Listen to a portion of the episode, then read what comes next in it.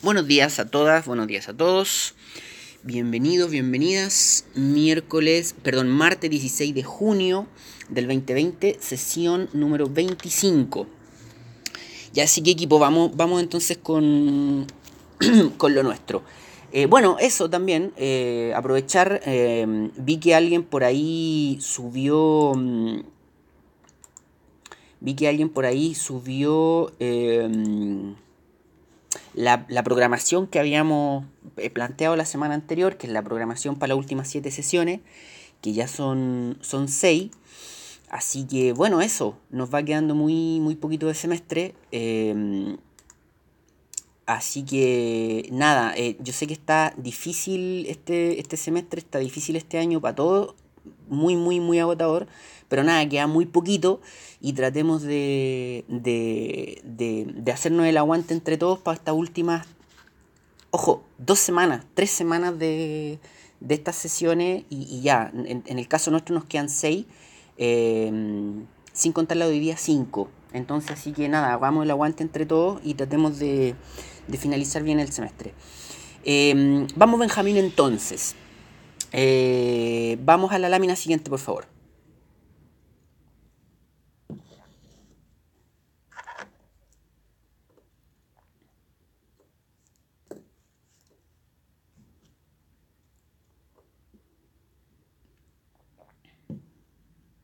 Eso. Propósitos de eh, aprendizaje para el partido de hoy. A propósito de que esta semana ya están volviendo algunas ligas en Europa. Propósitos de aprendizaje para el partido de hoy. Bueno, básicamente tres, ideas o básicamente tres, mm, tres nociones por día. Eh, yo siempre digo que voy a intentar que hagamos las sesiones bien cortitas y nunca lo logro desde la época de los... desde marzo, desde los podcasts. Y, pero nada, nuevamente, ojalá hoy día Em, ahorremos más, tiempo. Eh, la idea de hoy y también de mañana, bueno, no, en realidad la idea de hoy es reconocer antecedentes, características y elementos fundamentales del rol y la influencia de Chile en el contexto latinoamericano en las décadas de los 70 y 80. Reconocer características, elementos y antecedentes de procesos políticos e históricos de Chile que han servido como referencias y modelos en el contexto latinoamericano y global. Yo sé, yo sé, me queda claro, que el miércoles pasado nosotros ya conversamos varias de, de estas cosas, ya abordamos, ya miramos eso, pero también nos quedaron algunas cosas pendientes. Entonces planteo estos propósitos de aprendizaje para hoy día eh, como para partir, ¿no? para iniciar em, lo que viene a continuación, que es articular y sintetizar en un sentido de continuidad histórica, algunos elementos y antecedentes de la cuarta y quinta unidad de la asignatura. Como a nosotros nos queda muy poquito rato para que se nos termine el, semestre, se nos terminen las clases eh, o estas sesiones, em, y como además es, difícil que podamos desarrollar todos los elementos eh, y los antecedentes requeridos a través de estas sesiones, la idea es que entre hoy y mañana tratemos de alguna forma de establecer algunos ejes temáticos tanto de la cuarta como del inicio de la quinta unidad y por lo menos intentar articularlos, ¿no? darle un, como dice ahí, un sentido de continuidad histórica, que es algo que ya habíamos hecho hace un par de meses atrás con, otras temáticas, un poco obligados por la modalidad, pero en este caso un poquito más obligados también por el, por el tiempo eh, y porque las síntesis igual sirven, y porque las síntesis de todas formas sirven, ¿ya? Pero pero iniciemos con el, con el caso chileno este que habíamos dejado o que habíamos iniciado la, semana anterior. El fin de semana, el fin de semana. El, el miércoles anterior porque igual hay algunos antecedentes que son, que son bien relevantes. Em, vamos adelante, por favor, Benjamín.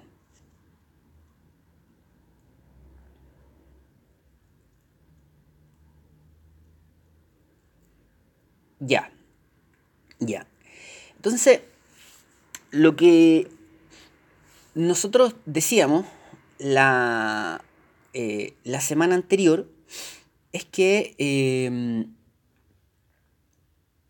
lo que nosotros decíamos la semana anterior es que em, es que bueno, el programa nos planteaba ¿no? el programa de la, en, la cuarta unidad, nos planteaba algo así como eh, Chile como una especie de referencia y paradigma tanto de las izquierdas como de las derechas. Eh, de, lo, de los compañeros y compañeras que, para que le pongamos un poquito de onda también, de los compañeros y compañeras que estábamos la semana anterior. Si alguien nos pudiese ayudar con, con algo, yo siempre digo como el recuento de goles, si alguien tiene alguna noción de lo que conversábamos la semana anterior o a qué podría hacer referencia esta lógica de Chile como paradigma de las izquierdas y las derechas, o, o por lo menos en qué quedábamos la, la semana anterior. Si alguien no, nos ayuda, por favor.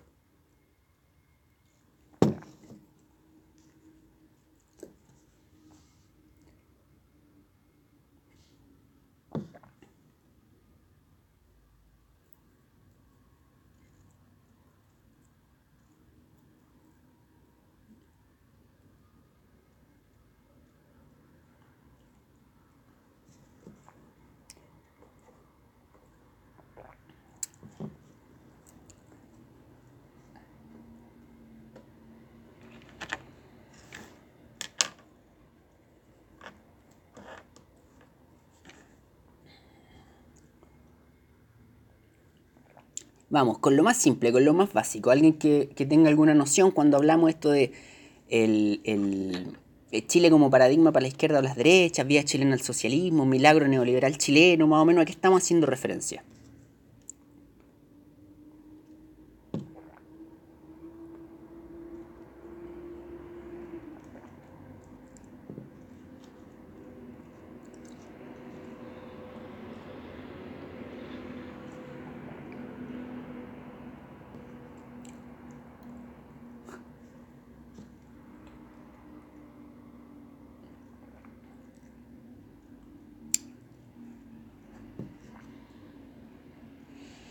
Ya, ahí Leonardo, muchas gracias Leonardo, dice, por un lado, la expresión del proyecto de la Unidad Popular de parte de la elección de Salvador Allende.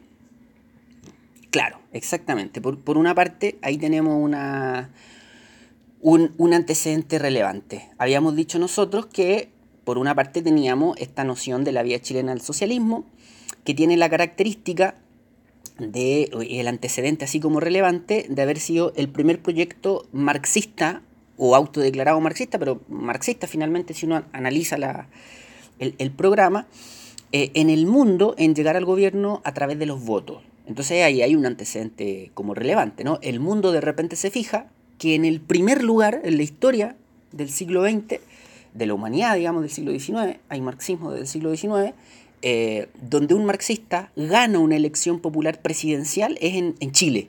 No, no pasó en otro lugar del mundo, en Chile, el primer lugar. Ahí tenemos un, un ahí tenemos un, antecedente relevante. Diego nos dice, eh, Chile fue el primer país que eligió un proyecto marxista por vía democrática y el conejillo de indias de la reforma estructural neoliberal. Y Leonardo nos dice, y por otra, la imposición de un modelo experimental neoliberal. Exactamente. Exactamente. Eh, y, bueno, y bueno, esto del paradójico caso chileno, yo, la palabra paradójico lo, puse yo, el programa nos habla de, la, de Chile como referencia tanto para las izquierdas como para las derechas. Y nada, Diego y Leonardo tienen toda la razón, así como entre los años 70 y 73 se vivió esta experiencia del primer gobierno eh, marxista elegido democráticamente, elegido electoralmente, digamos, eh, nada, poquitos años después a Chile le va a pasar de eh, ser el, como dicen muy bien los compañeros, el primer país del mundo donde se implementan las reformas estructurales neoliberales. Aquí los compañeros le ponen más onda y dicen, ¿no? La imposición de un modelo experimental neoliberal, conejillo de indias, dice, dice Diego.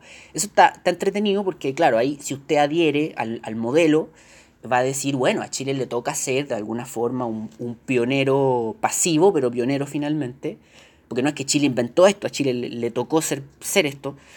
Eh, o claro, si uno es más crítico, como dice Diego, va a ser una cosa, y como dice Leonardo, va a ser una cosa bien experimental, bien de, de bueno, de a ver qué, qué, le pasa a estos flacos, ¿no? Metamos esta cuestión acá y para dónde van estas reformas.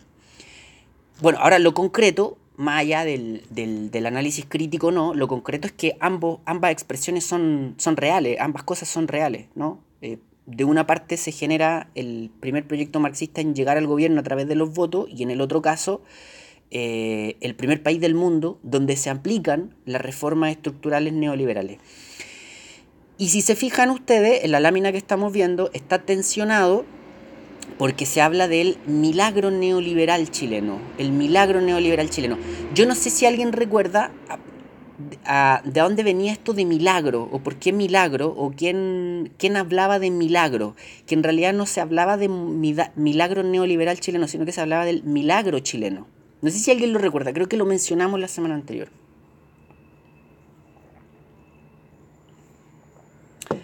Diego, claro, claro, el mismo Friedman, el mismo Milton Friedman, una, una digo, para que nos entendamos todo, eh, el, algo así como el padre intelectual del modelo neoliberal o uno de los grandes padres intelectuales del modelo neoliberal, Milton Friedman eh, va a hablar del milagro chileno en términos no solo de lo que ya dijimos, ¿no? de ser el primer país que, o uno de los primeros países donde se implementan estas reformas, sino que haciendo una evaluación muy positiva desde su punto de vista. ¿No? El milagro chileno bajo la lógica de que con esas reformas estructurales neoliberales, Chile, siendo un país muy periférico, habría levantado su economía y su institucionalidad económica. Benjamín, vamos adelante.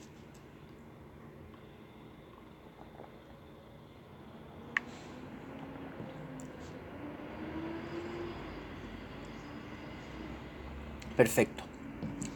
Y ahí estamos. Entonces, bueno, ya, con, los motores bien... Eh, con más calor y también ya mm, habiendo conversado un poquito de esto la semana anterior, eh, eso, tratemos de alinear un poquito más estos, estos ingredientes para que pasemos a la, articulación y la síntesis que habíamos dicho. Pero bueno, básicamente eh, en poco rato, como habíamos dicho, entre la década de los... De hecho, uno podría decir en una década ocurren estas dos cosas. O en cinco años ocurren estas dos cosas, ¿no? Vamos a tener esta vía chilena al socialismo en el gobierno desde el 70 al, 73. Y como habíamos dicho nosotros la semana anterior, eh, ¿por qué es tan especial este, digamos, la experiencia de la Unidad Popular en, en Chile en el contexto que nos propone el programa? Primero estamos en el contexto de la Guerra Fría, ¿no? Y habíamos dicho hace mucho rato que América Latina era parte de la órbita norteamericana, era parte del territorio de influencia norteamericano. Em,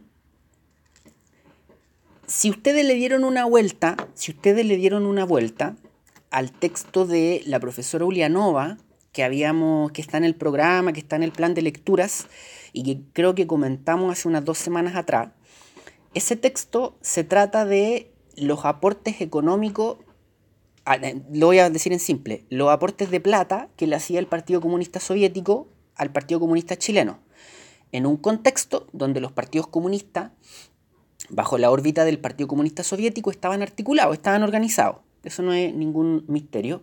Y el Partido Comunista Soviético, como hermano mayor, le hacía, organizaba de alguna forma una recopilación de dinero a nivel mundial de partidos comunistas y después se financiaba o se ayudaba al financiamiento de muchos partidos comunistas. Si ustedes se fijan en ese, si recuerdan ese artículo, en ese artículo eh, queda claro que la Unión Soviética eh, efectivamente tenía una eh, participación a nivel de partidos comunistas, pero como dicen las profesoras Ulianova y Fediakova, la América Latina no estaba en las prioridades de la Unión Soviética. Y lo podríamos decir más críticamente. La Unión Soviética, de alguna forma, entendió y respetó que América Latina no era parte de su órbita y que no se iba a venir a meter acá. Y si ustedes revisan las experiencias políticas de América Latina en la década de los 60, 70, da la impresión de que efectivamente es así. Da la impresión de que efectivamente es así. La Unión Soviética, a nivel de sus partidos, de los partidos comunistas, eh, generaban esta red, esta articulación política pero eh, respetaron o de alguna forma, no, para decirlo elegantemente, no hicieron de sus prioridades los territorios que habían sido ya pactados como órbita de cada uno. Ya, ¿por qué digo esto? No, no para que retrocedamos un par de semanas atrás. sino para entender la relevancia de esto de la vía chilena al socialismo. En un contexto global y regional donde América Latina es parte del territorio norteamericano y donde los focos que a Norteamérica le preocupan son focos insurrectos, guerrilleros, violentos, de los que ya habíamos hablado la semana anterior de influencia cubana, de repente se te mete este proyecto por la vía electoral. Y eso fue raro, ¿no?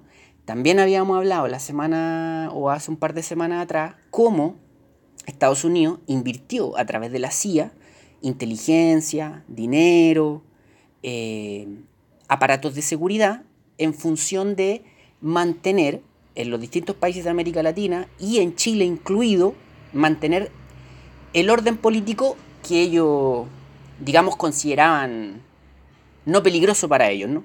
Eso, ya lo, teníamos, ¿no? Entonces, en ese contexto global se te mete el proyecto de la vía chilena al socialismo.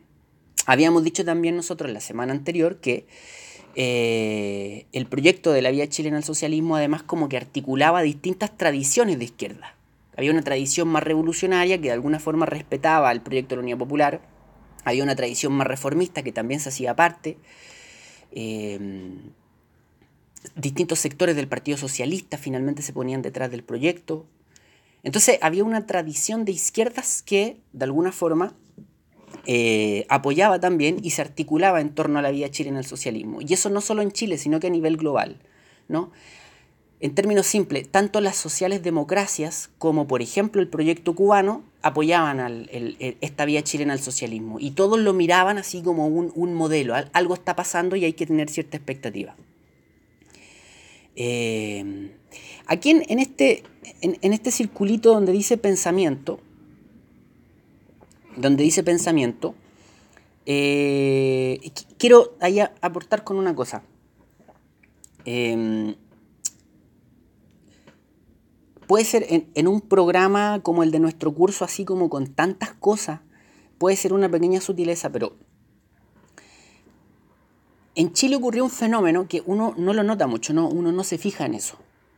Pero cuando, cuando se empieza a dar cuenta, eh, lo empieza a encontrar interesante. Si ustedes se fijan, si recuerdan un par de semanas atrás, los golpes militares en América Latina empiezan en, los 60, ¿no? Y, Chile, el golpe militar de Chile es más tardío. Por ejemplo, el de Brasil es del año 64. Entonces el golpe militar chileno es más tardío.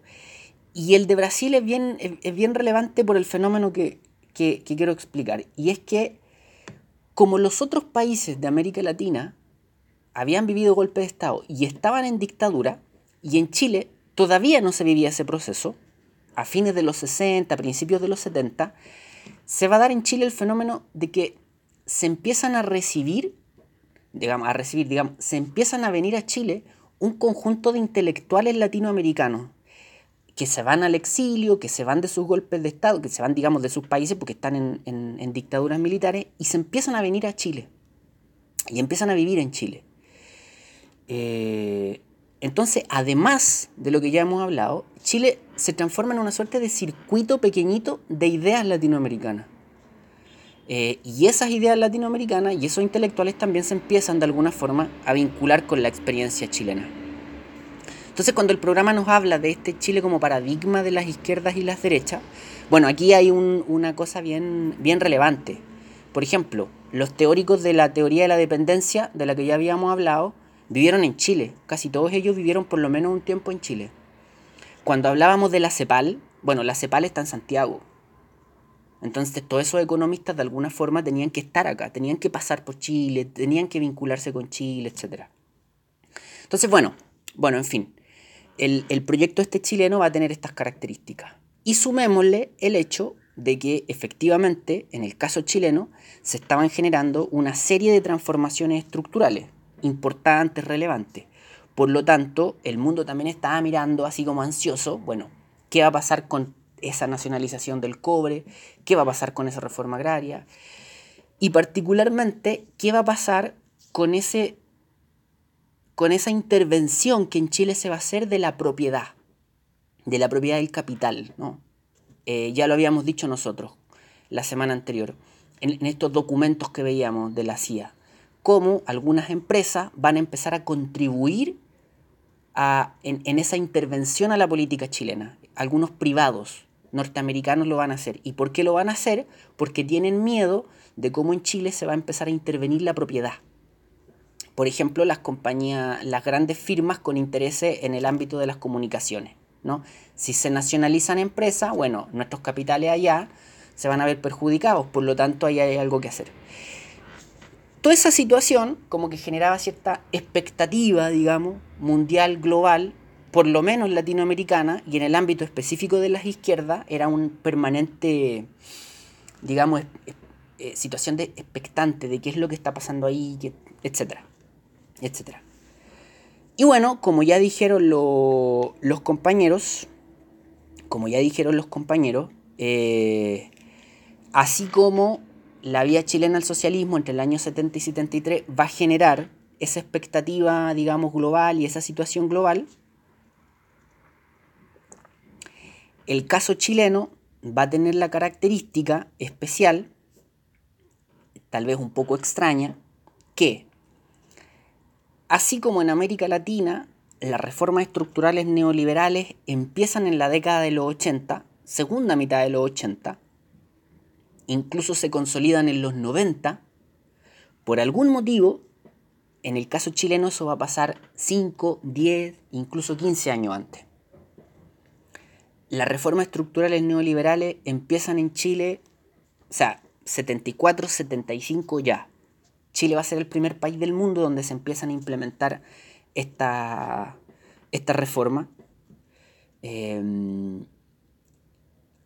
y Chile tiene una excepcionalidad ahí, que las dictaduras militares en América Latina no implementaron los modelos neoliberales. Los modelos neoliberales en América Latina se empiezan a implementar en las transiciones de los países. En, la década de los 80, la segunda mitad de la década de los 80, van a ser los gobiernos electos por voto los que van a implementar eh, el modelo neoliberal. los militares tienden a ser nacionalistas por lo tanto, las dictaduras militares o no implementaron derechamente el sistema o lo van a hacer mucho más tímidamente. Por algún motivo extraño, en el caso chileno, además de ser 10 o 15 años antes que el resto, va a ser en una dictadura militar. Y eso parece extraño, eso parece medio, eh, medio raro, ¿no? Ahí hay una, pregunta interesante, ¿no? ¿Qué pasaba por la cabeza de esa gente que eh, va, a tener, va a tomar este, este camino un poco, un poco distinto a lo que lo suelen hacer. Em, eso, pero bueno, pero bueno, em, el, modelo neoliberal en, en, los países centrales, en Estados Unidos, así como propiamente tal, es con Reagan que se empieza a implementar. En Inglaterra las grandes reformas neoliberales se empiezan a implementar también con Thatcher, o sea, fines de los 70, principios de los 80. Eh, así que incluso en relación a ellos, en Chile se empieza a implementar esto antes. Em, equipo, una, pregunta. Nos queda muy poquito rato, pero eh, ya que estamos en esto, no puedo yo dejar de mencionar un antecedente relevante. Eh, pregunta ustedes, ¿qué tiene que ver, qué tiene que ver eh, aquí en, este cuadro, que, o sea, digamos en estos circulitos que tenemos acá en este esquema, donde dice milagros chilenos, los 70 a los 80, eh, estamos hablando de la implementación del neoliberalismo en Chile. ¿Qué tiene que ver este circulito donde dice Universidad de Chicago y PUC Chile? ¿Qué, qué tiene que ver? Pregunta para ustedes, ¿qué tiene que ver?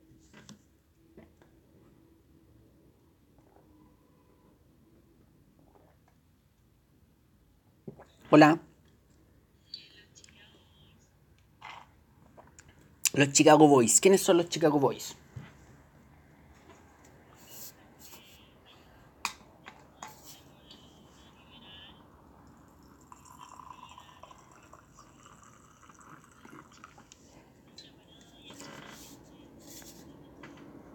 Perfecto. Perfecto. Muy bien. Ahora, eh, perfecto, Josefa. Exactamente. Esto, lo, los Chicago Boys, como se llamó, eran economistas que habían hecho sus posgrado, sus magíster y doctorado en la Universidad de Chicago. Y después van a ser esos economistas, funcionarios de gobierno de la dictadura militar, que van a implementar el, modelo económico. Entonces, ahí Josefa, además de, de introducirnos en el tema, no, de alguna forma hace una pared con, con, con una pregunta que nos hacíamos hace un par de minutitos atrás, ¿no? Como que Pinochet le entrega rápido la economía a los economistas del... A, eso, a esos economistas, como que se sale del tema de la economía y se lo entrega a ellos. Y si ustedes háganse cargo. Ya, y aquí los... Mm, eh, estoy viendo el chat, estoy viendo el chat. Quiero subir. No puedo subir. Bueno, Diego nos dice, Diego Beltrán, eh, perdón, que quiero subir. No, no puedo subir, perdón. Eh, no, que acá Diego nos dice, eh, y Leonardo, ¿no? bueno, la colaboración entre la Pontificia Universidad Católica y esto, ahí está. La colaboración entre la Pontificia Universidad Católica y la Universidad de Chicago, nos dice Leonardo. Claro, interesante, hay un antecedente muy certero. Alonso, estudiantes de economía de Chicago, eh, estudiantes de Friedman, exactamente. Y una, ya, hasta ahí estamos perfectos, estamos armando el panorama. Ah, solo un antecedente más, solo un antecedente más. El golpe se produce en el año 73, la dictadura parte en septiembre del 73, por lo tanto, en el 74 más o menos, empiezan ya estos economistas a, desarrollar su obra de reformas neoliberales. ¿Qué tiene que ver ese 1955? ¿No? Porque ahí yo pongo U de Chicago, PUC Chile, 1955. ¿Qué tiene que ver ese 1955?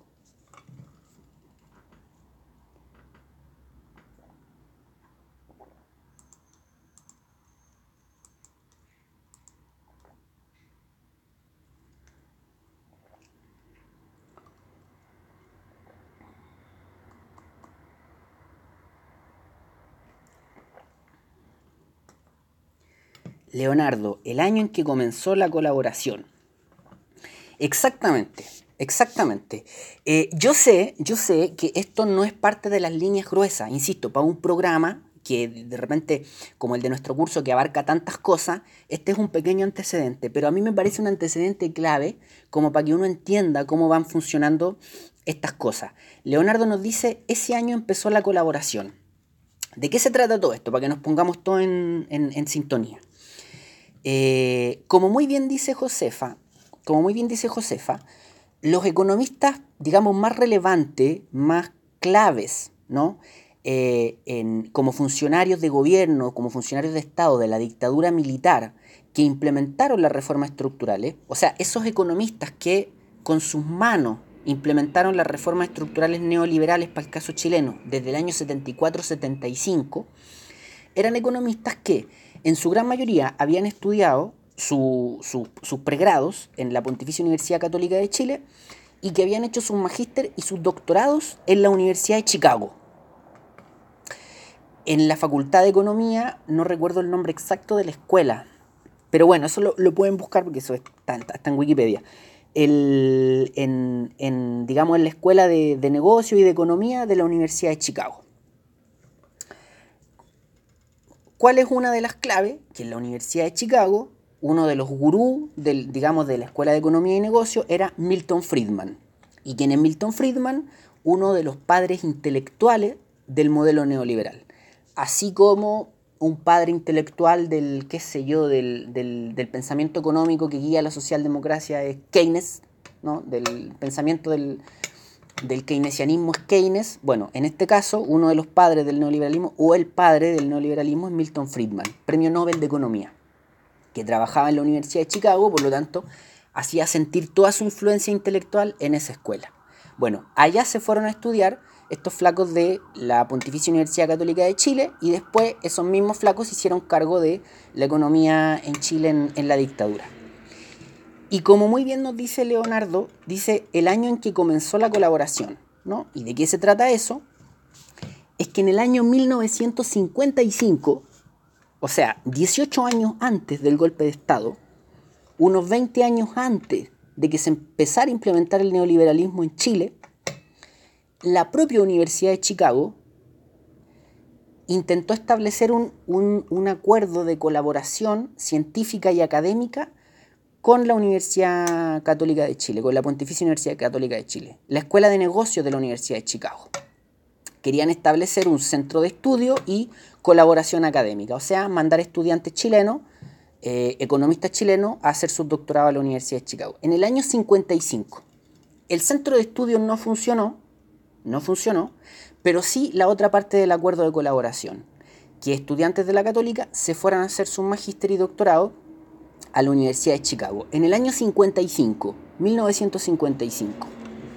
Eso generó, eso generó esa suerte de masa crítica, esa suerte de eh, circuito de pensamiento donde las ideas del neoliberalismo, que eran ideas que estaban surgiendo, que estaban empezando, que estaban en papel en ese momento, empezaron a penetrar en Chile a través de este acuerdo de colaboración. Y no solo como ideas, sino que estaban formando gente, o sea, estaban trabajando en eh, pequeños intelectuales, pequeños cuadros que eh, se iban a ir a este país del tercer mundo o que eran de este país del tercer mundo, de la periferia, em, y que de alguna forma en algún momento iban a empezar a producir desde acá. Eh, y 20 años después, esos mismos economistas son convocados por la dictadura militar para hacerse cargo de los procesos económicos de la, de la dictadura. Y son esos economistas los que implementan este nuevo modelo económico llamado con el tiempo eh, neoliberalismo. ¿Qué vio la Universidad de Chicago en Chile? No sé. La verdad que no sé. Pero bueno, la historia es, es, así. Si hay que hacer un recuento del paradójico caso chileno, si hay que hacer un recuento del milagro neoliberal chileno, o sea, partir en el año 74-75 ya es mucho rato antes en relación al resto de países de América Latina. Pero cuando uno quiere hacer el rastreo más exhaustivo todavía, no es en el año 75, es en 1955, cuando la Universidad de Chicago, por algún motivo, dice, vamos a hacer este acuerdo con esa universidad chilena, y de alguna forma empiezan a criarse estos economistas neoliberales. Eh, ya, eso respecto al, a este tema del, del, milagro chileno. Equipo, hasta aquí nos van quedando 15 minutitos para que introduzcamos el tema siguiente. ¿Hasta aquí alguna duda, alguna observación, pregunta?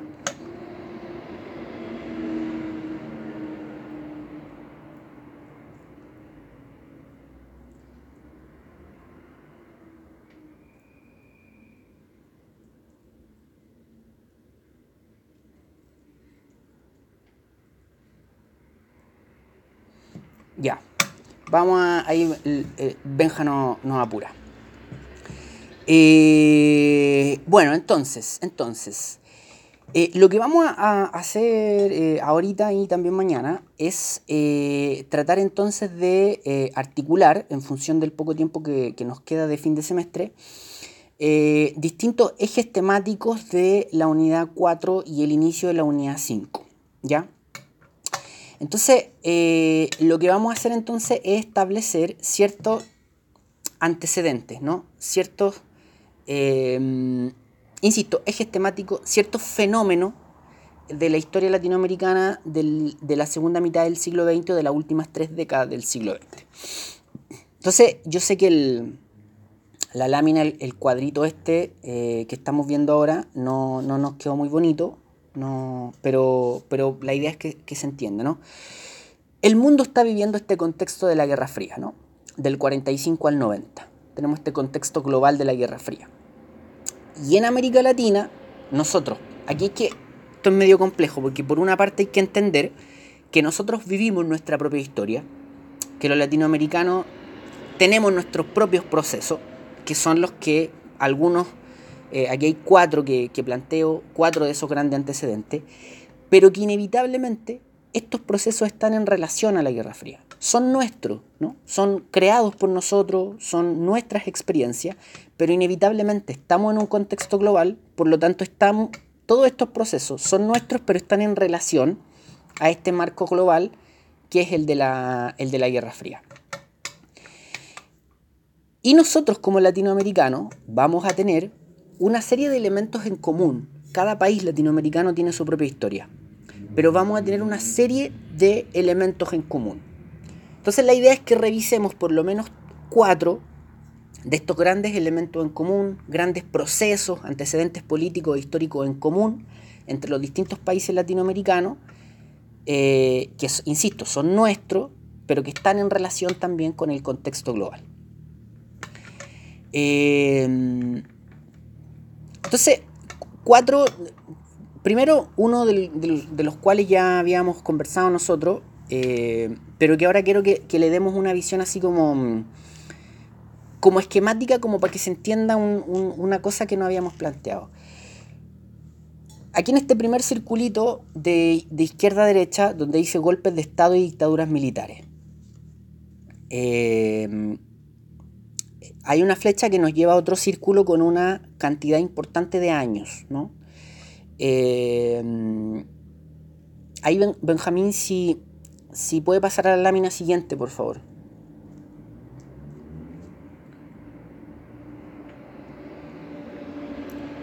Esta lámina que estamos viendo nosotros la habíamos visto antes. La habíamos visto antes. ¿Qué es lo que me interesa de acá? Ahí donde dice roles en los golpes de Estado. Lo que me interesa son los grupos de años. Si ustedes se fijan, eh, antes de la década de los 60, evidentemente en América Latina ya habían habido muchos golpes de Estado que tenían mucho que ver con nuestras propias características políticas. Pero los golpes de Estado que están acá en la última línea responden a una suerte como de ciclo en común de golpes de Estado en América Latina. Entre el año 62 y el año 63 vamos a tener, digamos, todos esos golpes de Estado Ahí hay como un, pequeño ciclo, un conjunto de golpes de Estado muy en común. Luego en el año 64 vamos a tener el brasileño, en el año 66 vamos a tener el argentino, en el año 68 vamos a tener también otra serie de golpes de Estado. Nuevamente una, intervención rara en Argentina, y ahí hay, algunos más, esto no es excluyente. Eh, Benjamín, volvamos a la, a la anterior, por favor.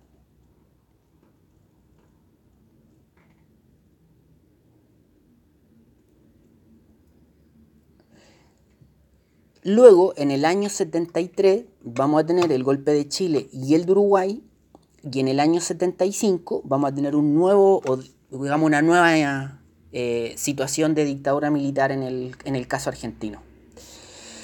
Entonces, si uno se fija, ahí hay un margen de unos 15, 13 años donde se concentran un conjunto de golpes militares en América Latina que digamos, de golpes de Estado en América Latina que terminan en dictaduras militares con ciertas características relativamente similares. Mucha vinculación con los aparatos de inteligencia norteamericanos eh, y golpes que terminan en dictaduras con también ciertas similitudes. ¿no? Viene todo el proceso de la violación a los derechos humanos, eh, que, bueno, que son cosas que, nosotros relativamente conocemos por, por ser latinoamericanos, porque son cuestiones como de nuestro paisaje histórico. Ahora, lo relevante es cómo eso se concentra en poco tiempo, en poco rato, y cómo hay una serie de características en común. ¿no? Entonces ahí hay, digamos, una tendencia de la historia de América Latina en las últimas 3, 4 décadas del siglo XX.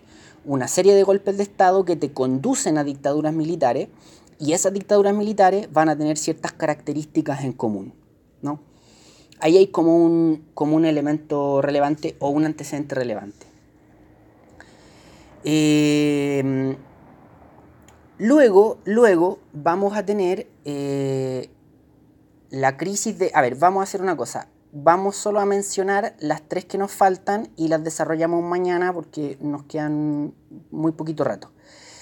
Eh, y luego hay tres, digamos, tres procesos como bien relevantes que vienen en, poquito rato, ¿no? En, en, la década de los 80. Eh, uno, la crisis de la deuda. Otro, las reformas estructurales neoliberales, que ya lo dijimos, ¿no? Parten en Chile a mediados de los 70 y después, en la década de los 80, se empiezan a implementar en conjunto en, América Latina. Eh, y después viene, en la segunda mitad de los 80, el proceso de las transiciones a la democracia en, en términos generales.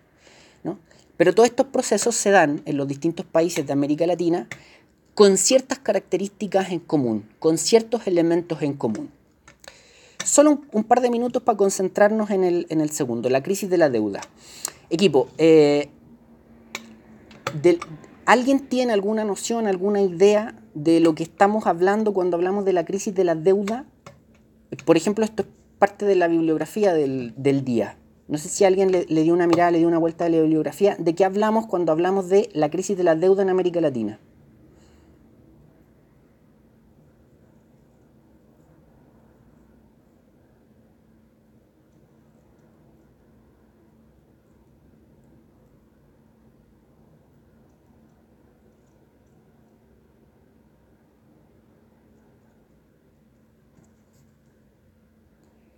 Diego, exactamente, la crisis de la deuda mexicana.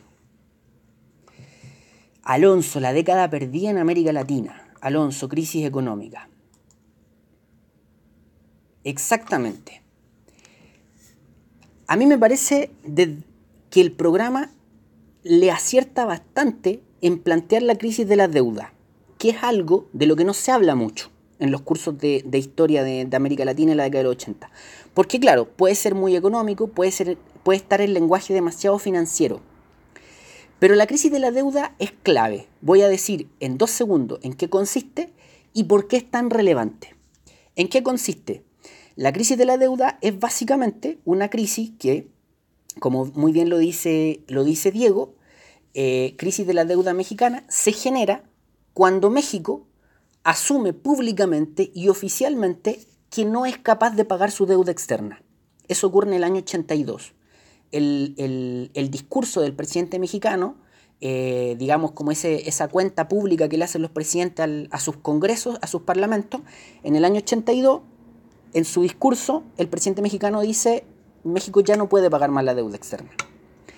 Cuando México se declara incapaz de pagar su deuda externa, se genera una crisis financiera enorme, el resto de los países latinoamericanos en cadena eh, también, digamos, empiezan a vivir una crisis de la deuda, y como muy bien nos dice Alonso, dice crisis económica. Esa crisis que parte como financiera termina siendo económica en el resto de América Latina. Eh, ¿Cómo nos toca a nosotros los chilenos esto? En términos muy simples, y muy, muy resumidos, esa crisis económica que los chilenos, de la cual los chilenos siempre escuchamos hablar, eh, a contar del año 82, 83, e, esa crisis económica de Chile es, viene de esta crisis de la deuda, o está en relación a esa crisis de la deuda. Esa crisis económica que vimos en los 80, cuando Juan Herrera pierde el trabajo, lo echan del trabajo, en, en el segundo capítulo de los 80, bueno, esa es la crisis de la deuda.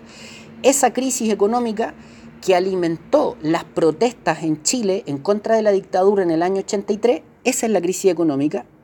Estamos hablando de la misma crisis económica. La crisis de la deuda se transforma en crisis económica y en Chile se refleja o se expresa a través de esa crisis que se vivió a principios de los 80. De esa crisis estamos hablando.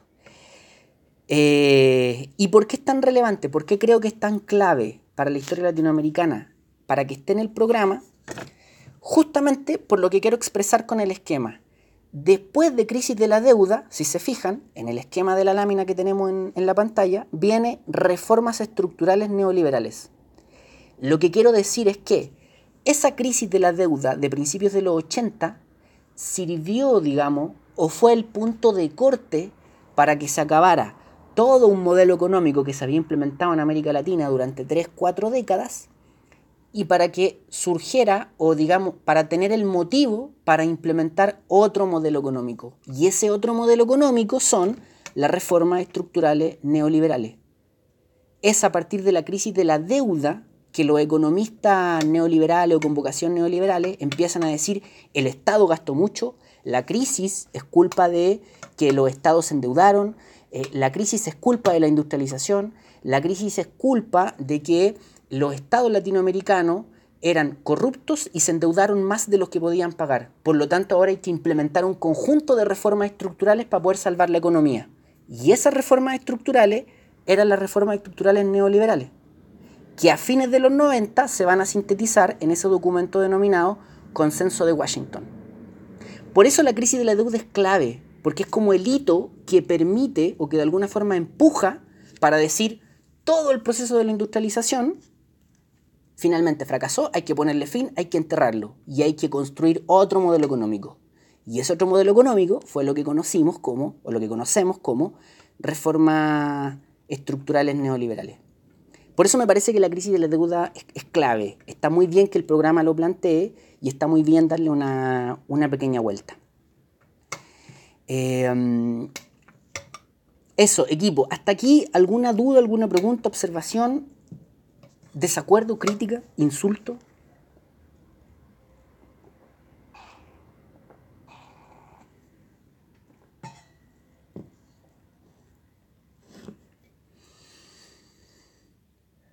No, ya, entonces, propongo eh, que quedemos hasta este punto, a falta de tres minutos, eh, que quedemos hasta este punto, y mañana ponemos en contexto, alineamos, digamos, ponemos en articulación más, con un sentido de mayor coherencia. Crisis de la deuda, reformas estructurales neoliberales, metemos ahí el consenso de Washington y nos pasamos a la transición a la democracia y presentamos la, última y, quinta unidad. ¿Ya?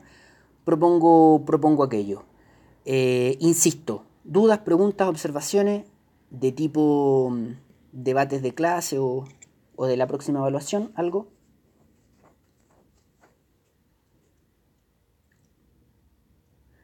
No, ya. Entonces, quedemos hasta acá, señores y señoritas y señoras. Muchísimas, muchísimas gracias.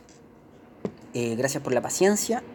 Eh, nos veremos entonces en el día de mañana. Nos escuchamos el día de mañana.